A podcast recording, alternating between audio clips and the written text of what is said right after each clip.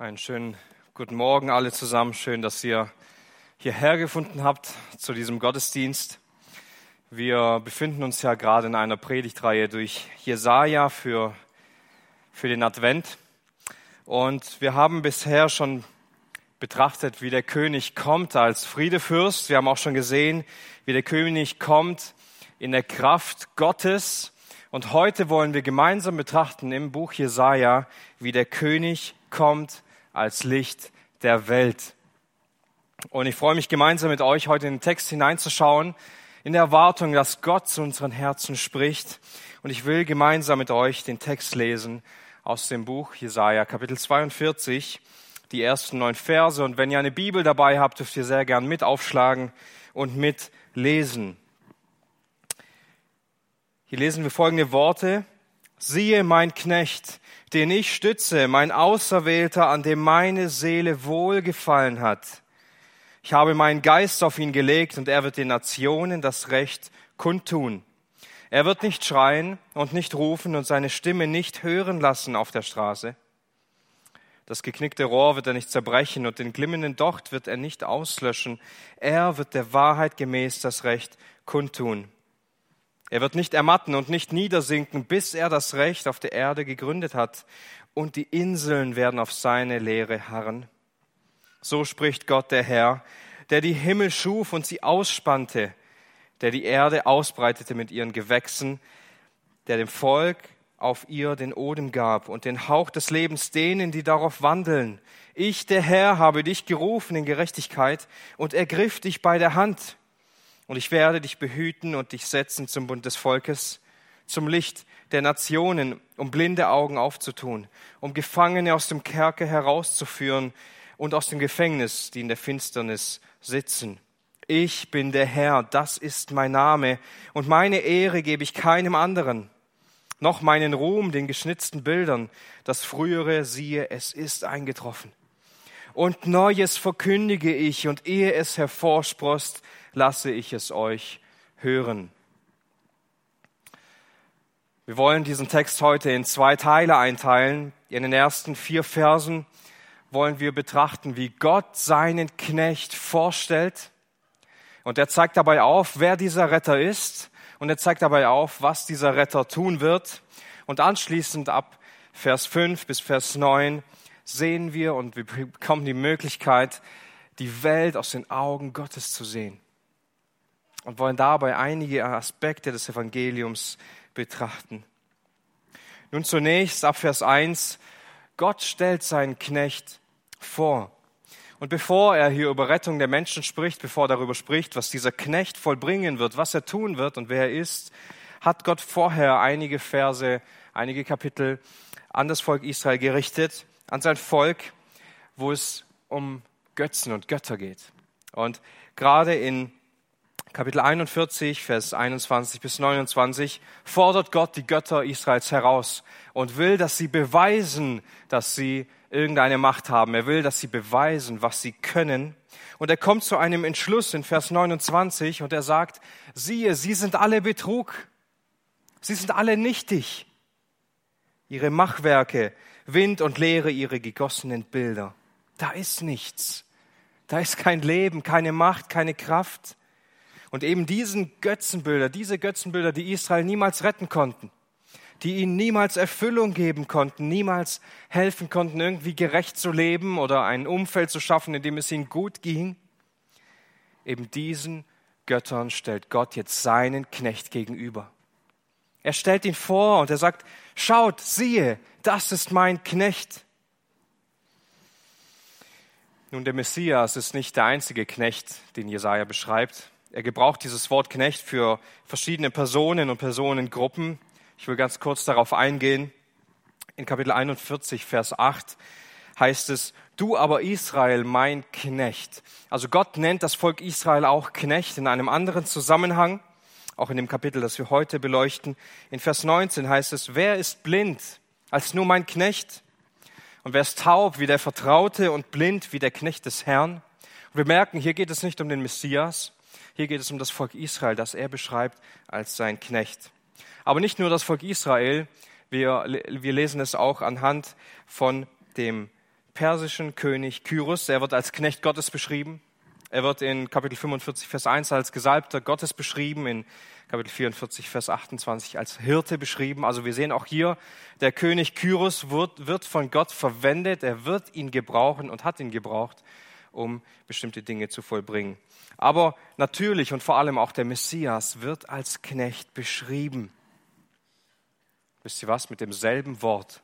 Mit genau dem gleichen Wort, wie Gott auch das Volk Israel Knecht nennt. Es ist das gleiche Wort. Das heißt, der Kontext, der Zusammenhang erklärt uns und macht sichtbar, um welchen Knecht es sich in diesem Text handelt.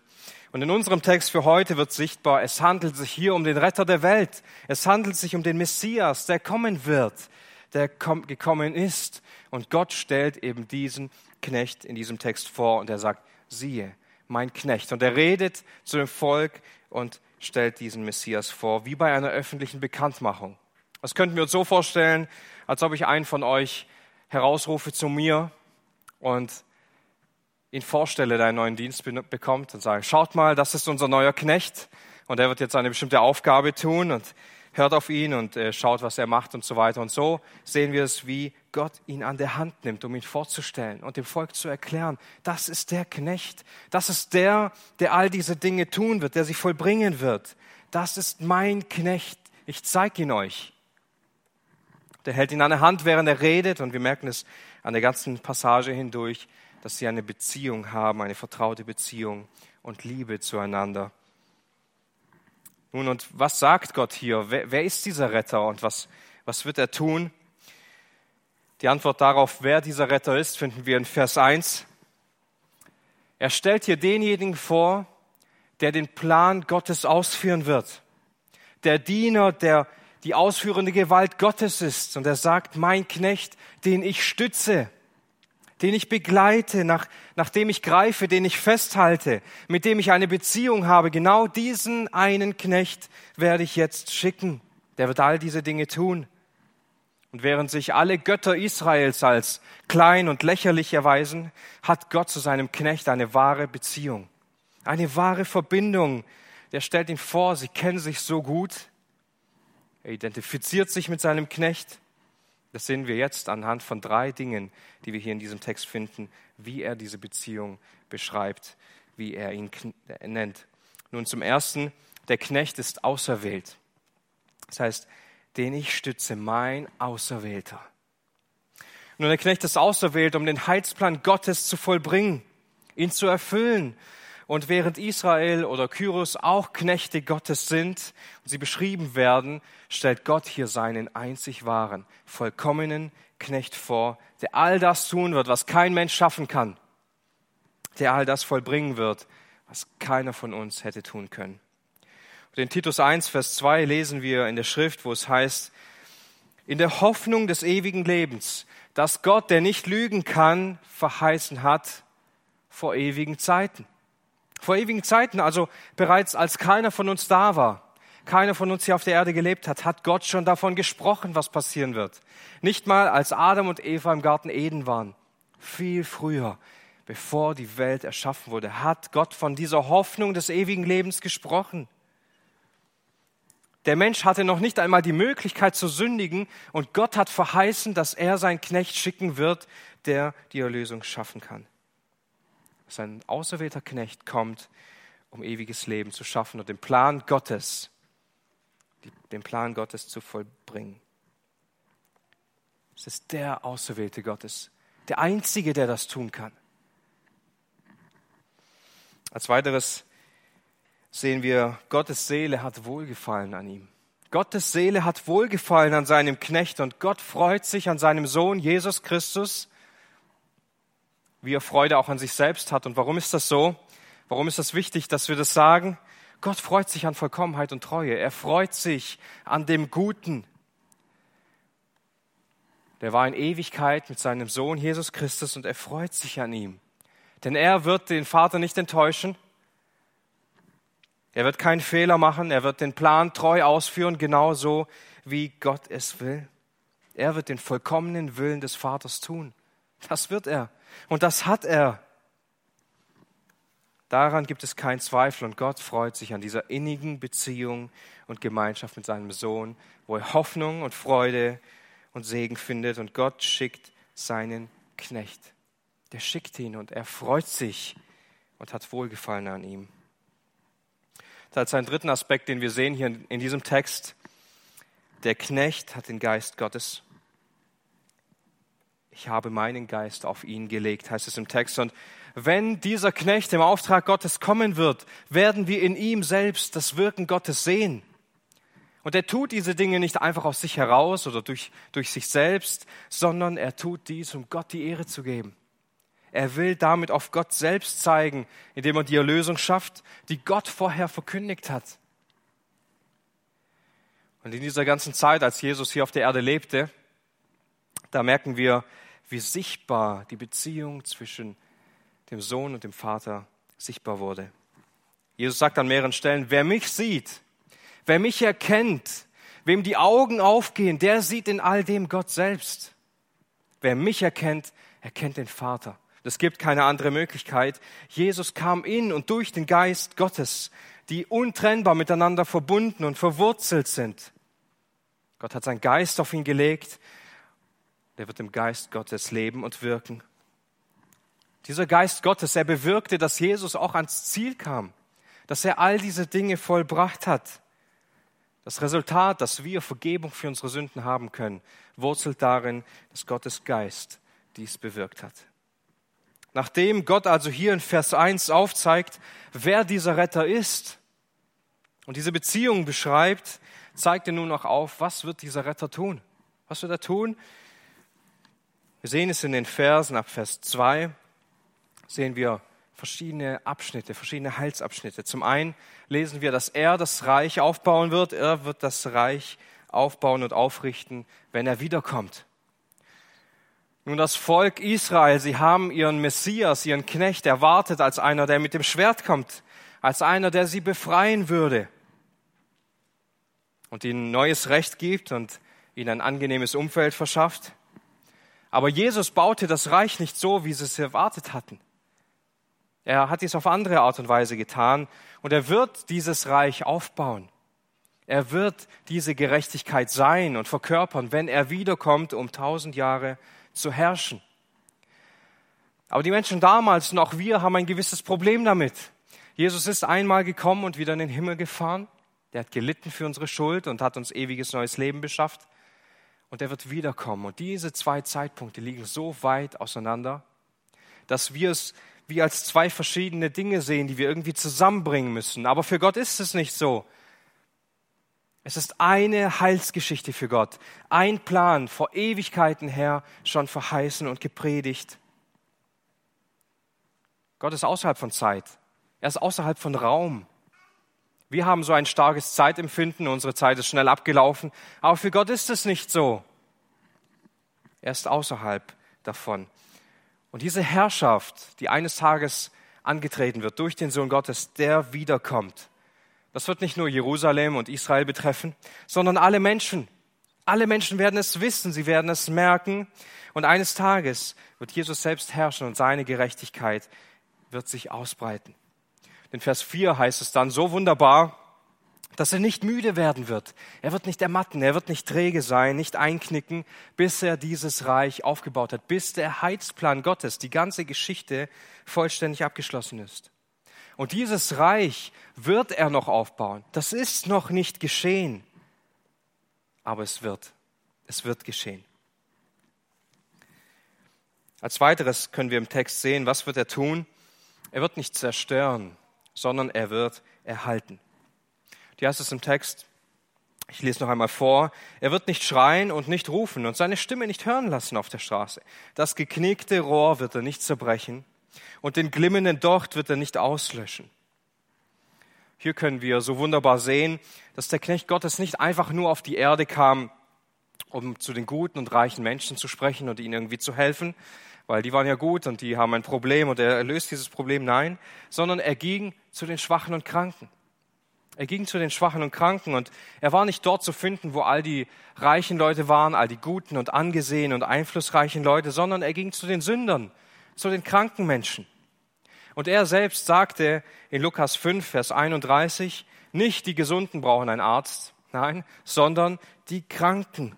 Und ich bin nicht gekommen, um gerechte Menschen zu rufen, sondern Sünder zur Buße. Jesus kam auf diese Welt, um diejenigen zu erlösen, die schwach und elend sind, dass sie Leben in ihm finden. Und Jesaja beschreibt hier zwei Bilder, die das so gut beschreiben. Jesus kam auf die Welt, damit wir neues, ewiges Leben finden. Und Jesaja verwendet diese zwei Bilder. Er wird das geknickte Rohr nicht zerbrechen und er wird den glimmenden Docht nicht auslöschen. Wir Menschen, wir haben oft Schwierigkeiten. Wir haben oft Schwierigkeiten in unserem Leben und Ereignisse, die tiefe Wunden in unserem Leben hinterlassen. Und dann sind wir verwundet und wir sind geknickt und wir können uns vielleicht davon gar nicht wirklich erholen und wir sind niedergeschlagen davon. Und Jesaja beschreibt diese Art von Menschen, die gebrochen sind. Diejenigen von euch, die schon mal ein Haus gebaut haben oder die schon mal Wasserleitung verlegt haben, die wissen, was es heißt, wenn ein Rohr abknickt. Das ist ein schlechtes Zeichen, weil wenn man versucht, es irgendwie wieder gerade zu biegen, dann äh, reißt es meistens komplett durch. Also wenn ein Rohr einmal komplett eingeknickt ist, dann ist es in unserer Weise schon irgendwie so gut wie gelaufen. Jesaja beschreibt hier diese Art von Menschen, die geknickt sind, die einen so tiefen Schnitt erlebt haben in ihrem Leben, dass es ihnen wirklich schlecht geht. Und Jesus kam, um diesen Menschen zu helfen. Er wird nicht einfach so dieses Rohr abreißen, nein, er wird verhindern, dass dieses Rohr vollständig abbricht. Unter der Herrschaft Jesu Christi wird dieses Rohr nicht brechen. Und das zeigt, wie gerade, gerade diese Menschen, die gebrochen sind, die Menschen, die geknickt sind, die Hilfe Jesu Christi brauchen als ein zweites Bild verwendet Jesaja hier, er wird den glimmenden Docht nicht auslöschen. Was auch ein wunderbares Bild ist, da wo es nicht mehr brennt, da wo sich alles schon dem Ende zuneigt und wir nur, nur noch einen glimmenden Docht haben, da kam Jesus auf die Erde, nicht um dieses alles zu löschen und kaputt zu machen, sondern um es zu erhalten, um es am Leben zu erhalten. Und beide Bilder, die Jesaja hier verwendet, zeigen darauf, welche Art von Mensch von Jesus Christus gerettet werden können. Die gebrochenen und die zerschlagenen Menschen, die erlösungsbedürftig sind, die Hilfe brauchen. Nun, dabei kann natürlich der Umkehrschluss für uns entstehen, dass wir sagen würden, okay, Jesus sagt ja, ich bin nicht wegen den Gerechten gekommen, sondern wegen den Sündern, ja, also können die Gerechten auch so in den Himmel kommen. Nein, die gebrochenen Menschen, sie brauchen Jesus. Aber die meinen, gerecht zu sein. Sie brauchen Jesus nicht. Jesus sagt, ich bin nicht gekommen, um Gerechte zu rufen. Warum? Weil ein Mensch, der meint, gerecht zu sein, er wird nicht zu Jesus gehen. Er wird sich keine Hilfe suchen, weil er sich nicht eingestehen kann, wie elend er wirklich ist. Weil er sich nicht eingestehen kann, dass er als dreckiger Sünder vor Gott steht. Schmutzig und elend und erbärmlich. Jesus kam nicht für die Gesunden, sondern für die Kranken. Und die Kranken wissen um ihre Krankheit. Ein gesunder Mensch geht weniger zum Arzt wie ein kranker Mensch, weil er meint, ihn nicht zu brauchen. Das ist mir passiert, als ich im Jahr 2018 zu Hause bei uns auf der Baustelle im Garten in einen Nagel getreten bin, der etwa vier Zentimeter in meine Ferse eingedrungen ist. Und ich bin nicht zum Arzt gegangen. Warum denn auch? Die Wunde ist ja irgendwann verheilt. Zum Feierabend habe ich dann mal meinen Schuh ausgezogen, und ich habe irgendwie kein Loch gefunden. Ja, also es war irgendwie zwar ein bisschen blutig und so, aber ähm, war alles wieder gut und ich habe einfach keine große Sache draus gemacht, weitergearbeitet und die Baustelle abgeschlossen. Nun und äh, die Schmerzen wurden aber immer schlimmer. Es wurde sichtbar, irgendwas stimmt in diesem Fuß jetzt nicht. Und über die Wochen wurde es immer schlimmer und ähm, alles ist gewachsen, ähm, die Schmerzen und ähm, mein Ego und so weiter. Und ich habe gesagt, ich gehe nicht zum Arzt, der kann mir sowieso nicht helfen.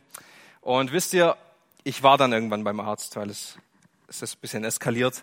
Und ich erzählte ihm von allem, was passiert ist. Und eine Frage nach einem Unfall ist immer gleich, wann ist das passiert?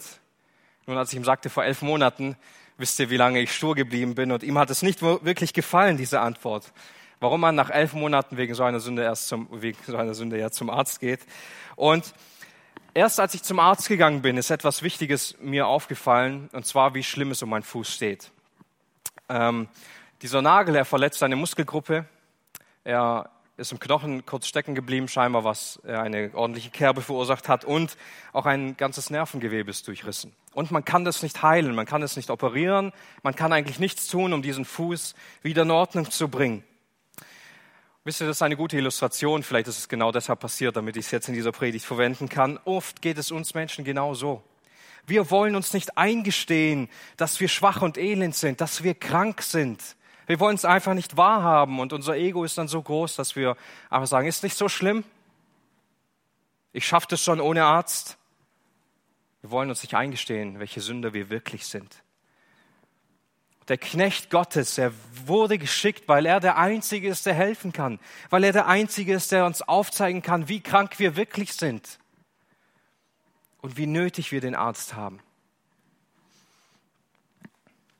Wahrscheinlich habt ihr schon mitbekommen, wir haben ein Virus im Land, der unterwegs ist und viele Menschen sind schon daran erkrankt, viele sind auch schon gesund geworden. Und dieser Virus, der kann dich treffen oder nicht. Du kannst daran krank werden oder auch nicht.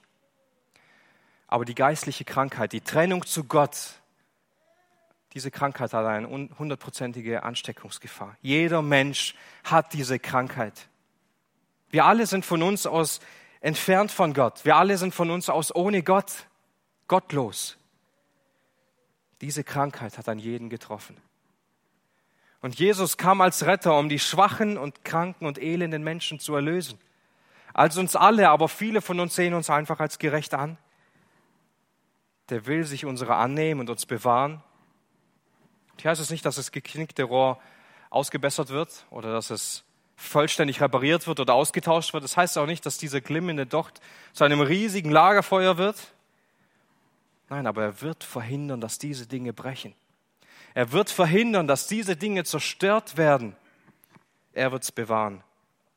Und hier kommt dieser Punkt, der springende Punkt, auch wenn wir schwach und elend sind auch wenn wir keine Kraft haben. Jesus hätte das Recht, all diese Dinge zu zerstören. Er hätte das Recht, das geknickte Rohr abzubrechen. Er hätte das Recht gehabt, diesen glimmenden Docht auszulöschen, weil wir alle Feinde Gottes waren. Feinde Gottes mit einer tiefen Abneigung gegen ihn selbst. Es ist nicht so, dass wir wie kleine Kinder dastanden und zu Mama und Papa wollten und darum gebeten haben. Das haben wir nicht. Wir, wollten, wir haben nicht darum gebeten, dass Jesus auf diese Welt kommt. Es hat kein Mensch. Jesus hätte das Recht gehabt, uns alle zu vernichten, den Zorn Gottes, den wir verdient haben, auf uns zu legen. Und keiner von uns hätte klagen können, dass er dieses Recht nicht bekommen hat. Keiner von uns hätte es irgendwie verdient,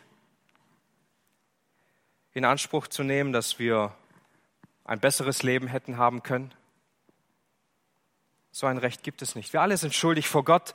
Aber während Gott seinem Volk hier diesen Knecht aufzeigt, merken wir, er wird euch, die ihr schwach seid, er wird euch, die ihr klein seid, nicht auslöschen, sondern er wird euch Leben geben. Er wird euch gnädig sein. Und das bezieht sich nicht nur auf Israel, sondern wir merken, das betrifft die ganze Welt. Das Kommen des Königs, das Licht, das vom Himmel auf die dunkle Erde kam, wird die ganze Welt beeinflussen. Er wird das Recht kundtun. Er wird das Recht sein für alle Menschen.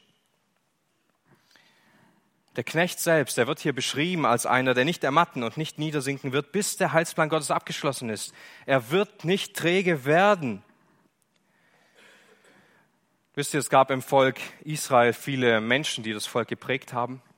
Es gab Propheten, die im Auftrag Gottes geredet haben. Es gab Könige, die das Volk führen und leiten sollten. Es gab Statthalter und so weiter. Und all diese Menschen, sie haben ihren Job gemacht, aber sie hatten Fehler. Es gab Momente in ihrem Leben, wo sie eingeknickt sind. Sie sind gescheitert. Sie haben gesündigt. Sie haben sich nicht vollständig an der Wahrheit festgehalten. Aber dieser Knecht, den Gott hier vorstellt, er wird nicht schwächeln. Er wird nicht kränkeln, er wird keine Fehler machen, er wird nicht aufgeben, er wird es sich nicht anders überlegen. All diese Dinge wird er nicht tun. Er hört nicht auf, diesen Weg zu gehen. Er wird vollständig diesen Heilsplan bedingungslos abschließen. Jesaja meint damit nicht nur, dass Jesus auf die Welt kam, um Sünder selig zu machen, nein, sondern auch, dass er diese Dinge jetzt tut. Auch wenn wir es nicht unbedingt immer sehen, wenn wir nicht sehen, dass Jesus jetzt in unserem Leben herrscht, wo wir uns befinden, er wird nicht einknicken. Er wird nicht aufgeben, er wird nicht schwächeln, sondern er wird treu und aufrichtig sein in dem, was er jetzt tut, auch wenn wir ihn nicht sehen, bis er das Reich auf der Erde gebaut hat. Ich glaube, das ist so ermutigend für uns gerade in der Zeit, in der wir leben. Scheint alles irgendwie so unordentlich abzulaufen, so chaotisch. Und wir müssen immer wieder nachschauen, was darf ich, wann darf ich, wie darf ich und überhaupt, darf ich überhaupt irgendetwas? Und alles, was gerade geschieht, scheint für uns schwierig oder merkwürdig zu sein. Aber in all dem herrscht Jesus trotzdem. In all dem wird er trotzdem nicht müde, nicht träge. Doch wenn wir uns dann schon irgendwelche Lösungen und Mittel suchen, dann hat Jesus noch viel mehr alles im Blick und alles im Griff. Er steht treu über allem. Und auch wir, wenn wir beunruhigt sind und wenn wir verunsichert sind, er ist es nicht. Und auch wenn uns die Kraft fehlt manchmal für den Alltag und für wichtige Entscheidungen, die Weisheit, ihm fehlen diese Dinge nicht. Wenn es eine Sache gibt, auf die wir vertrauen können, dann ist es Jesus Christus. Und wenn es eine Sache gibt, auf die wir hoffen und die wir erwarten, dann erwarten wir den, der da kommt von den Himmeln her. Denn er wird nicht ermatten. Er wird nicht müde. Er ist immer der gleiche. Er ist immer derselbe. Das ist der Retter, den Gott seinem Volk vorstellt.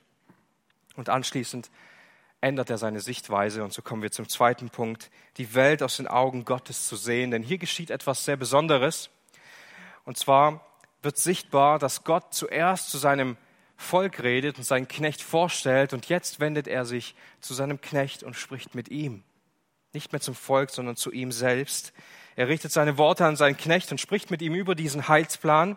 Und das ist einerseits sehr spannend für uns, weil wir die Möglichkeit bekommen, die Beziehung zwischen dem Vater und dem Sohn zu sehen, aber zusätzlich auch, was Gott sieht, wenn er die Welt betrachtet. Das Erste, was Gott sichtbar darstellt, Vers 5, ist nur der Schöpfer kann die Welt retten. Nur der Schöpfer kann die Welt retten. Und Gott spricht hier darüber, dass er alles gemacht hat. Er spricht hier darüber, dass er die Welt gemacht hat dass er das Leben geschaffen hat, dass er den Menschen den Lebensgeist eingehaucht hat und sie wandeln und leben können auf dieser Erde.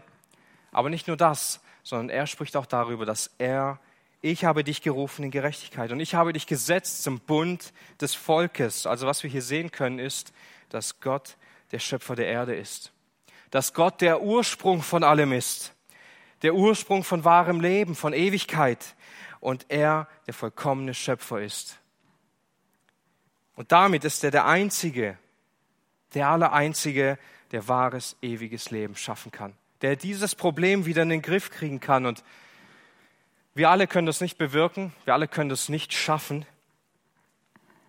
Und Gott gibt nicht nur das physische Leben, sondern auch ewiges Leben. Und er beschreibt hier, wie er das tut. Er beschreibt hier, dass er seinen Sohn berufen hat, diesen Weg in Gerechtigkeit zu gehen, die Gerechtigkeit Gottes zu bewirken.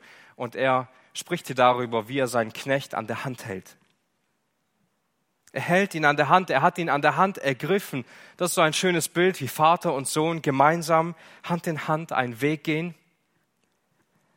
Gott selbst hält die Hand seines Sohnes Jesus Christus. Das strahlt so eine tiefe, innige Beziehung aus, nicht wahr, zwischen Vater und Sohn. Gott hat seinen Sohn nicht einfach weggeschickt. Er hat nicht einfach gesagt, komm, erledige das mal, das ist notwendig so wie vielleicht ein Vater seinen Sohn schicken würde, um etwas zu holen, Brötchen zu holen oder so zum Frühstücken. So hat Gott es nicht gemacht.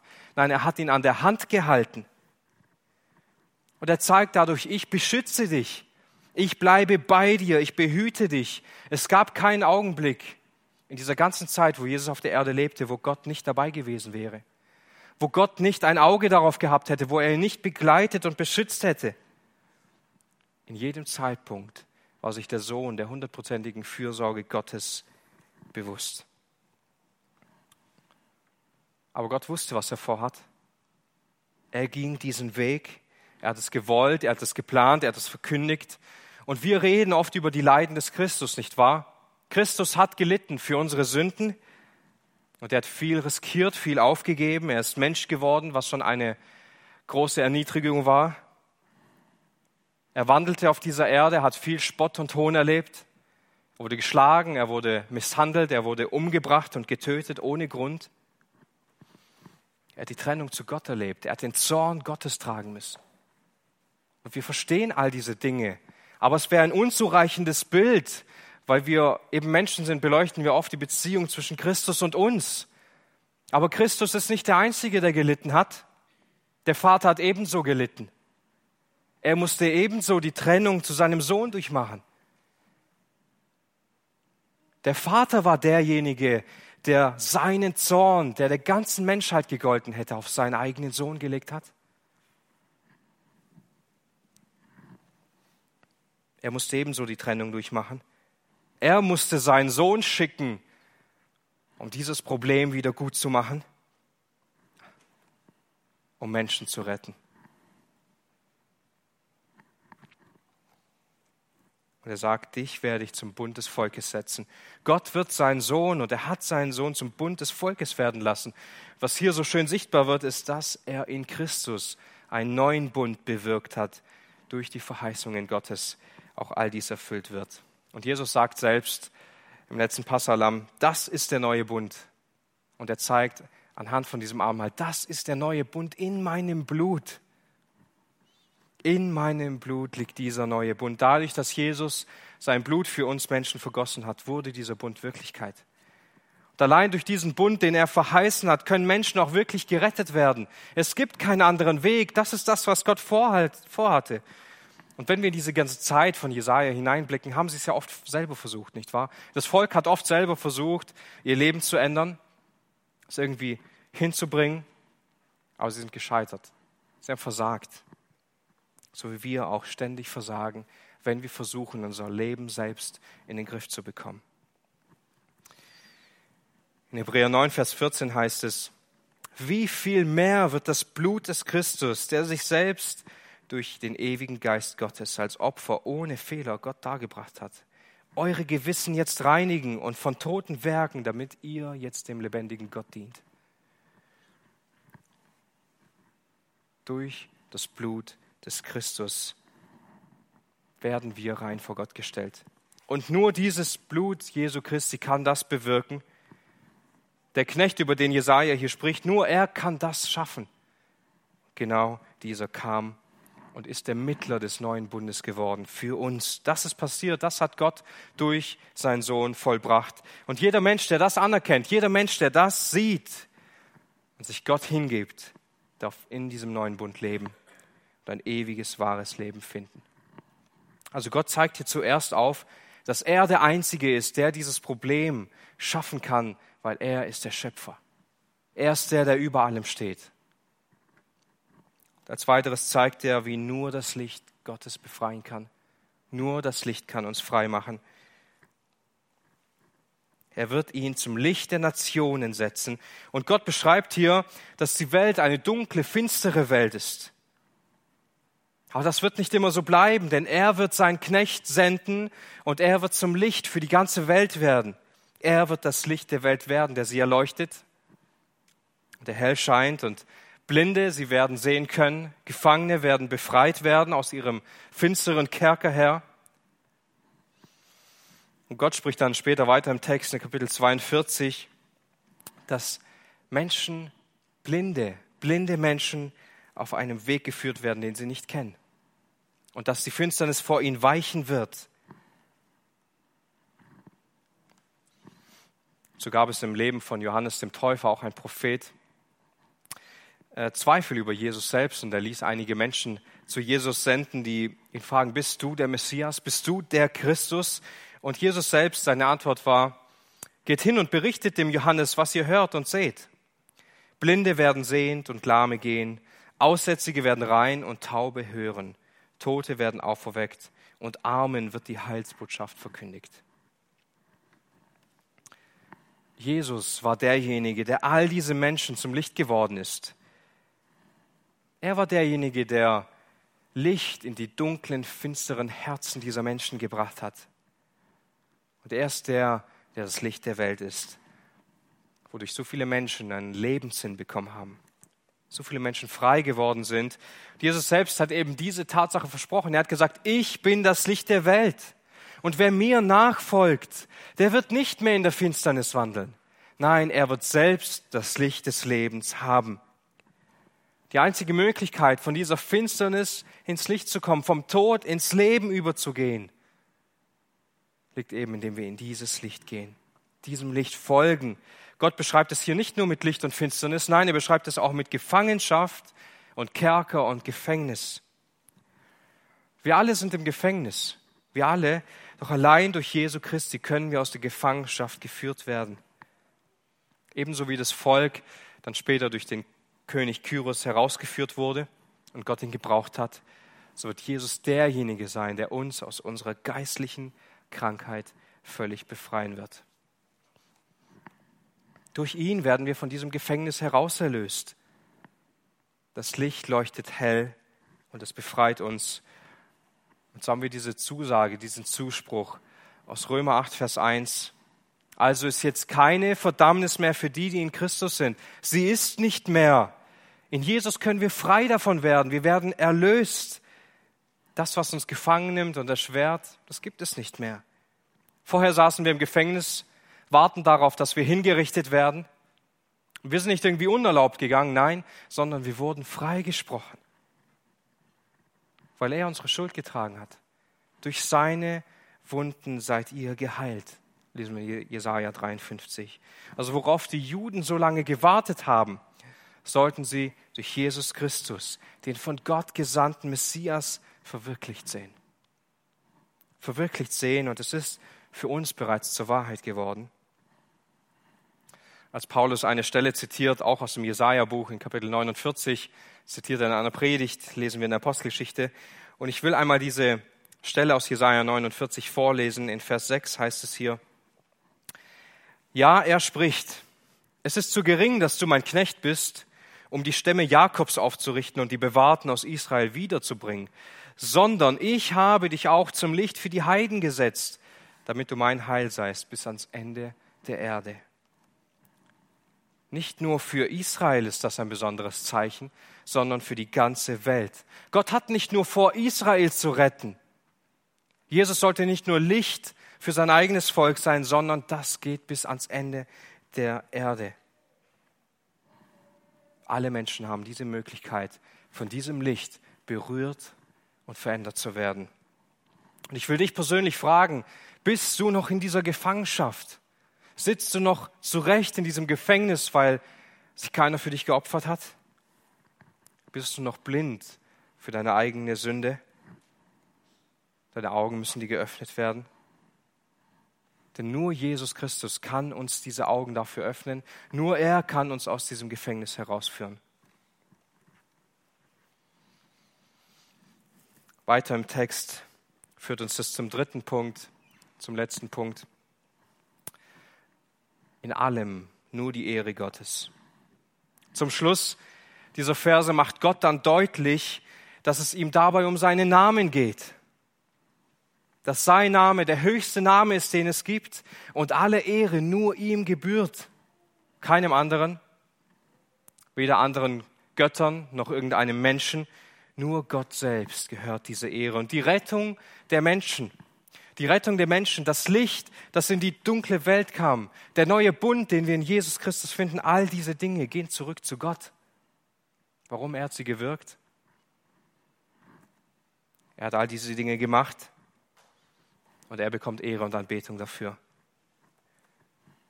Es gibt keine Sache in unserem Leben.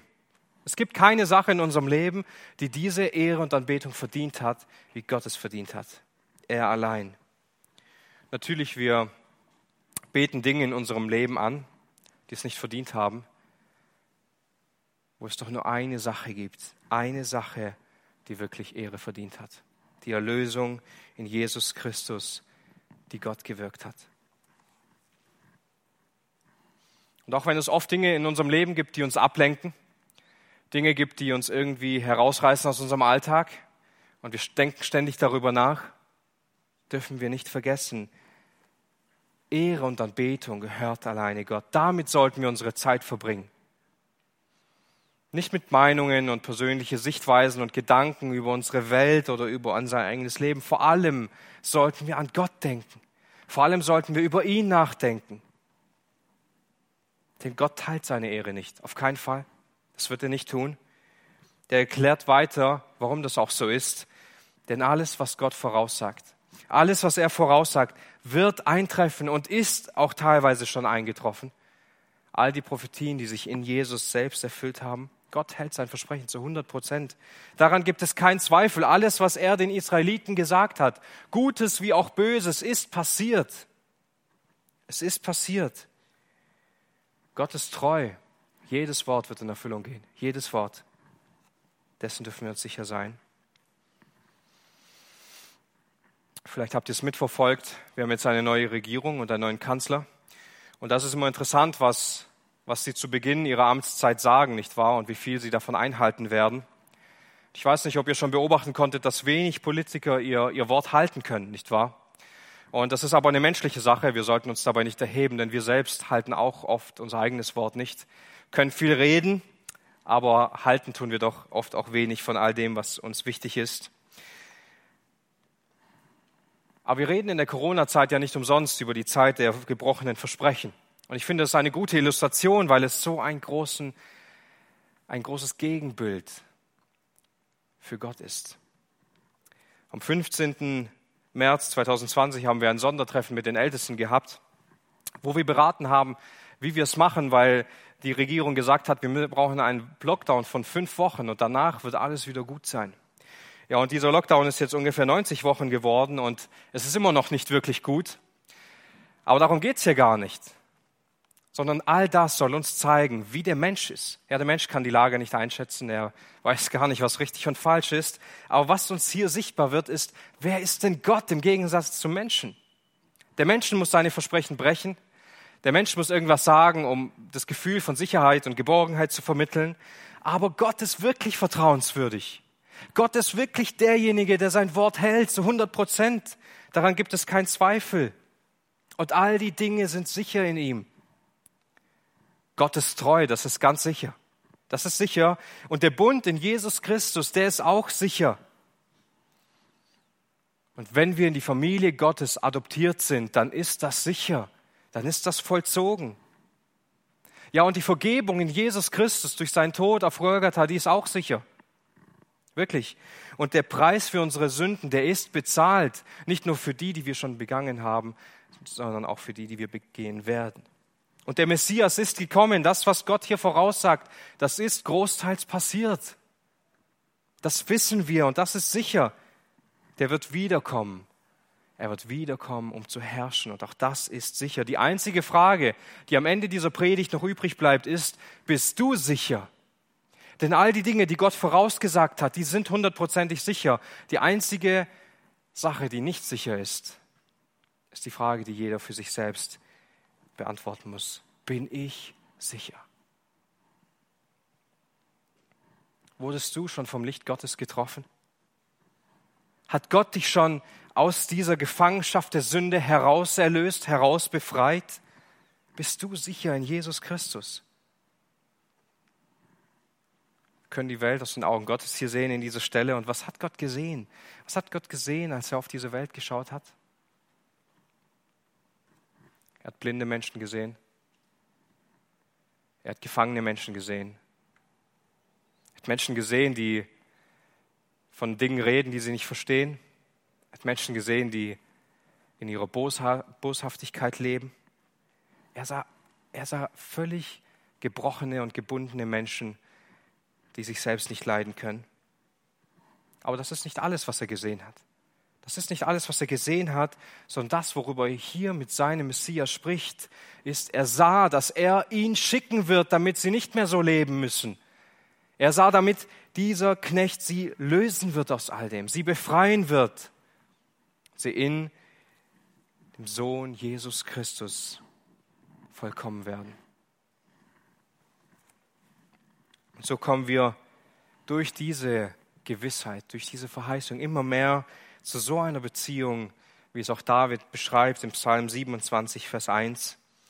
Hier heißt es, der Herr ist mein Licht und mein Heil. Vor wem sollte ich mich fürchten? Der Herr ist meine Lebenskraft, meine Lebensstärke. Vor wem sollte ich mich erschrecken? Genau das passiert. Das Licht zu sehen reicht nicht aus.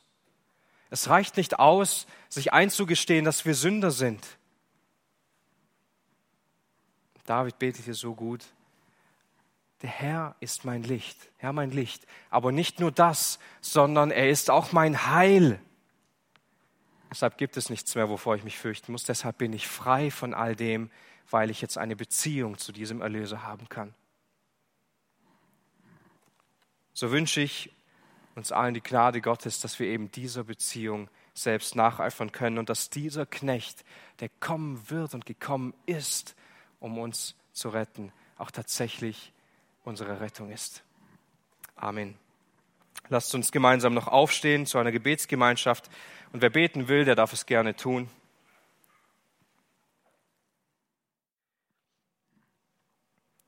Herr Jesus Christus, wir beten dich an, dass du das Licht der Welt bist, das in die dunkle Finsternis kam.